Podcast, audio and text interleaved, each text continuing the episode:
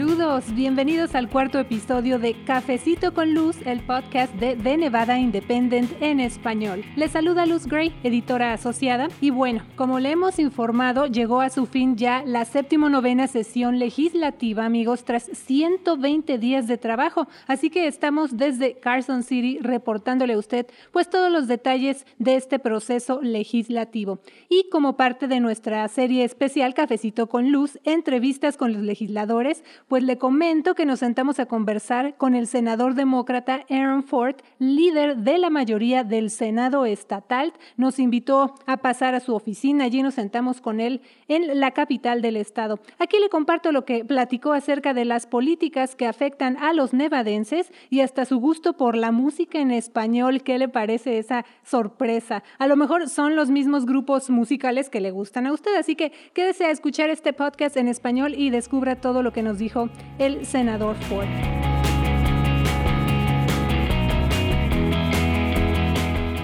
Bueno, senador Ford, le agradecemos que haya aceptado la invitación para tomarse este cafecito con nosotros. ¿Cómo está, senador? Muy bien, gracias por eh, hablar conmigo. Bueno, como podrán darse cuenta, el senador está hablando español con nosotros y le agradecemos su interés por estar en nuestro podcast en español. Y bueno, la pregunta, la primera pregunta diría yo que le queremos hacer al senador es dónde y por qué aprendió a hablar español. Yo soy de Dallas, Texas originalmente y yo estoy en, en, escuela secundaria y, uh, y por toda mi, mi, vida de veras uh, me encanta la cultura hispana, la, la cultura latina y, uh, y, por eso yo estudié en, en, escuela secundaria y también durante el colegio.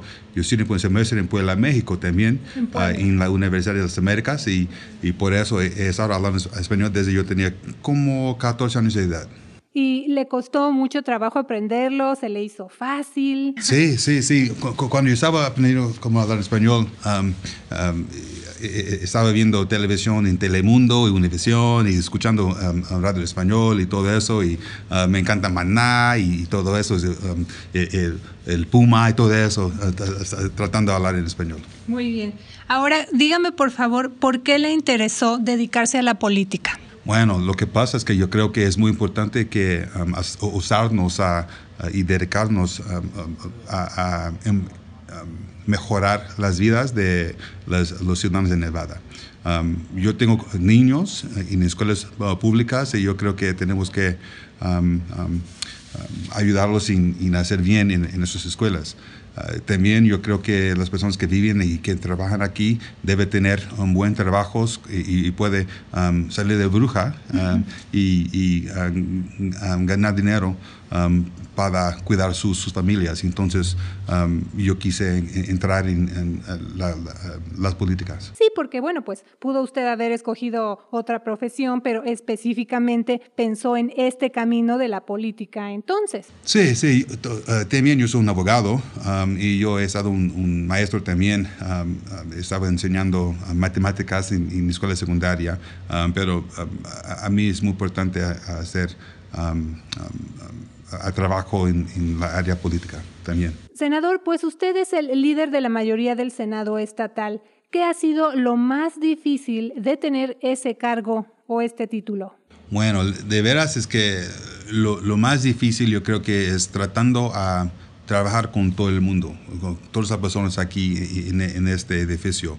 Um, personas tienen, um, um, creen diferentes y todo eso, uh, y estamos tratando a, trabajar juntos y, encontrar soluciones a, a nuestros problemas. Uh, y a veces es muy, es muy difícil hacerlo porque algunas personas, personas no quieren trabajar juntos. Pero ¿cómo se preparó usted para enfrentar oposición, un estrés, una presión tan fuerte cuando se encuentra con personas que se oponen o le hacen más difícil su cargo? Uh, a mí es muy, importante uh, recordar que, lo, lo, que, que, tenemos amistad aquí tenemos que hablar con, con nosotros um, buenos y uh, sin gritar y todo eso es así. Y tiene que entender que otras personas tienen otros uh, pensados. Um, otra um, manera de pensar. Ex, otra manera de pensar, exactamente.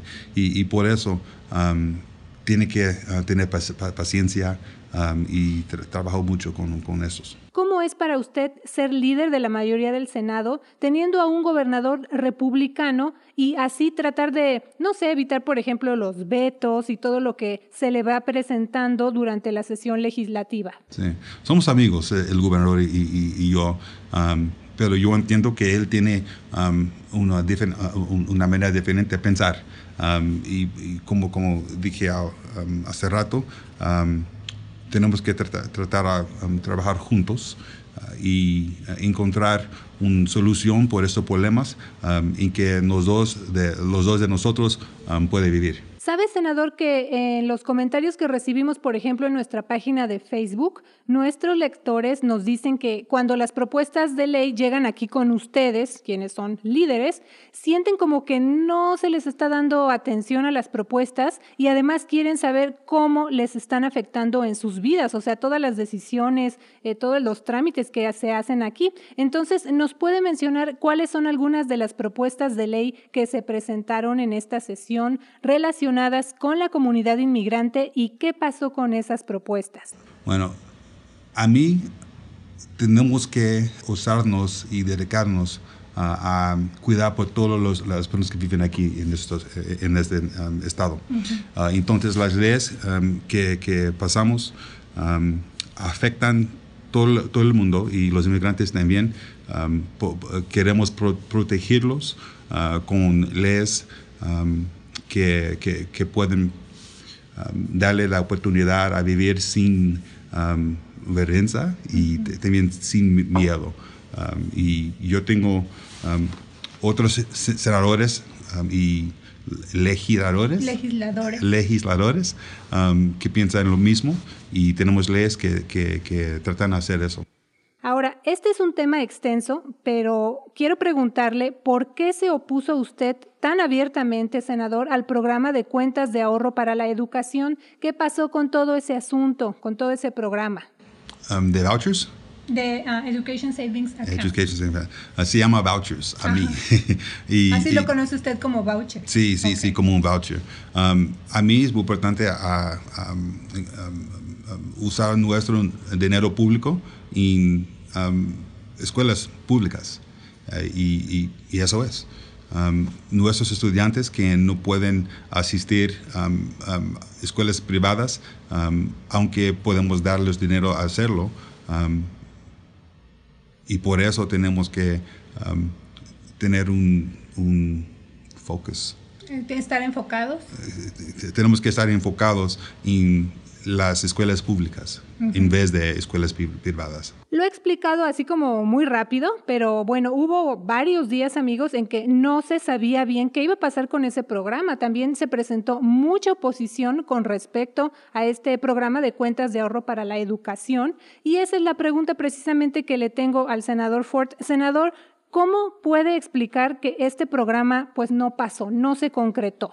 Yo dije, yo dije en enero que los democráticos eh, en ese edificio no iban um, a apoyar vouchers. Um, y durante esta sesión um, hemos, hemos dicho lo mismo. Uh, y ya en, el último día de esa sesión podemos decir que este uh, prometo ha estado frustrado. ¿Esa promesa se frustró? ¿Eso es lo que usted quiere decir? Sí. Desde su punto de vista, senador, ¿cuál fue la propuesta de ley que representó el reto más grande para usted? Bueno, hay muchos, de veras. Eh, lo más grande no puedo decir, um, y es la verdad, porque uh, tenemos leyes para las mujeres, tenemos leyes para los pobres, tenemos leyes para um, um, los adultos y los niños, y todo eso está, está muy importante y por eso no puedo contestar eso. ¿Y su mayor decepción en esta sesión legislativa? Es que el, el gobernador no va a um, firmar, firmar uh, las leyes de minimum wage. Del uh, salario mínimo. De salario mínimo. Y también no va a firmar las leyes de, uh, un, ley que, que da días cuando está enferma y puede um, dejar um, trabajo. Estos dos leyes um, están, eh, eh, están, muy importantes por uh, um, personas que viven aquí en ese estado. Um, y el punto que, eh, el hecho que el gobernador no va a firmarlos. está muy mal, yo creo. Ahora, lo opuesto, ¿verdad? Su mayor satisfacción. También yo no puedo decir a un ley que eh, él es el mejor, porque otra vez tenemos leyes de, para todas las comunidades. a mí, yo creo que el hecho que tenemos tantos ¿cómo se dice? Diversity. Diversidad. Bueno, tanto diversidad en este edificio eh, eh, estaba muy bien por esta sesión, porque tenemos leyes por um, el LGBTQ, eh, leyes por las mujeres, leyes por um, personas que estaban en la cárcel, um, tenemos leyes por las personas que, que están tratando de encontrar empleo. Um, tenemos leyes de todo eso y, a mí es muy importante y, yo puedo gritar y, yo puedo um, decir en voz alta. Exactamente um, que, que, bueno.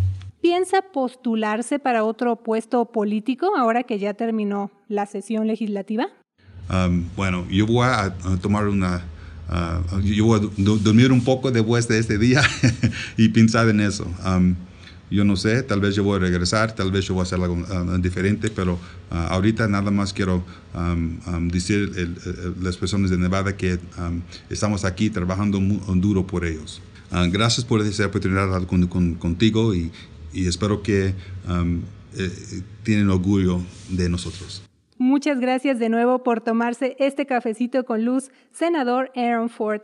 Y amigos, sigan pendientes del siguiente episodio de nuestros podcasts porque, bueno, vamos a tener bastantes temas que cubrir y todos los detalles se los vamos a estar presentando a ustedes. Y también los quiero invitar a leer los diferentes artículos y nuestra serie Cafecito con Legisladores, que, bueno, ha tenido el apoyo de todos ustedes. Muchas gracias. Eh, Cafecito con Legisladores es una serie especial de entrevistas precisamente pues con legisladores, con líderes, tanto republicanos como demócratas. Quiere saber qué leyes pasaron cuáles se quedaron en el camino, quiénes son estos legisladores, o sea, cómo llegaron a la política, de dónde vienen, por qué están donde están. Bueno, esos y otros detalles de lo que pasó en la séptimo novena sesión legislativa. Entonces visítenos por favor en internet y en Facebook. Eh, nos va a encontrar como de Nevada Independent en español. Así que también le vamos a pedir que nos siga mandando sus comentarios, sus preguntas, sugerencias de noticias que usted quiere o quiera que nosotros cubramos, pues con mucho gusto vamos a recibir todas sus sugerencias.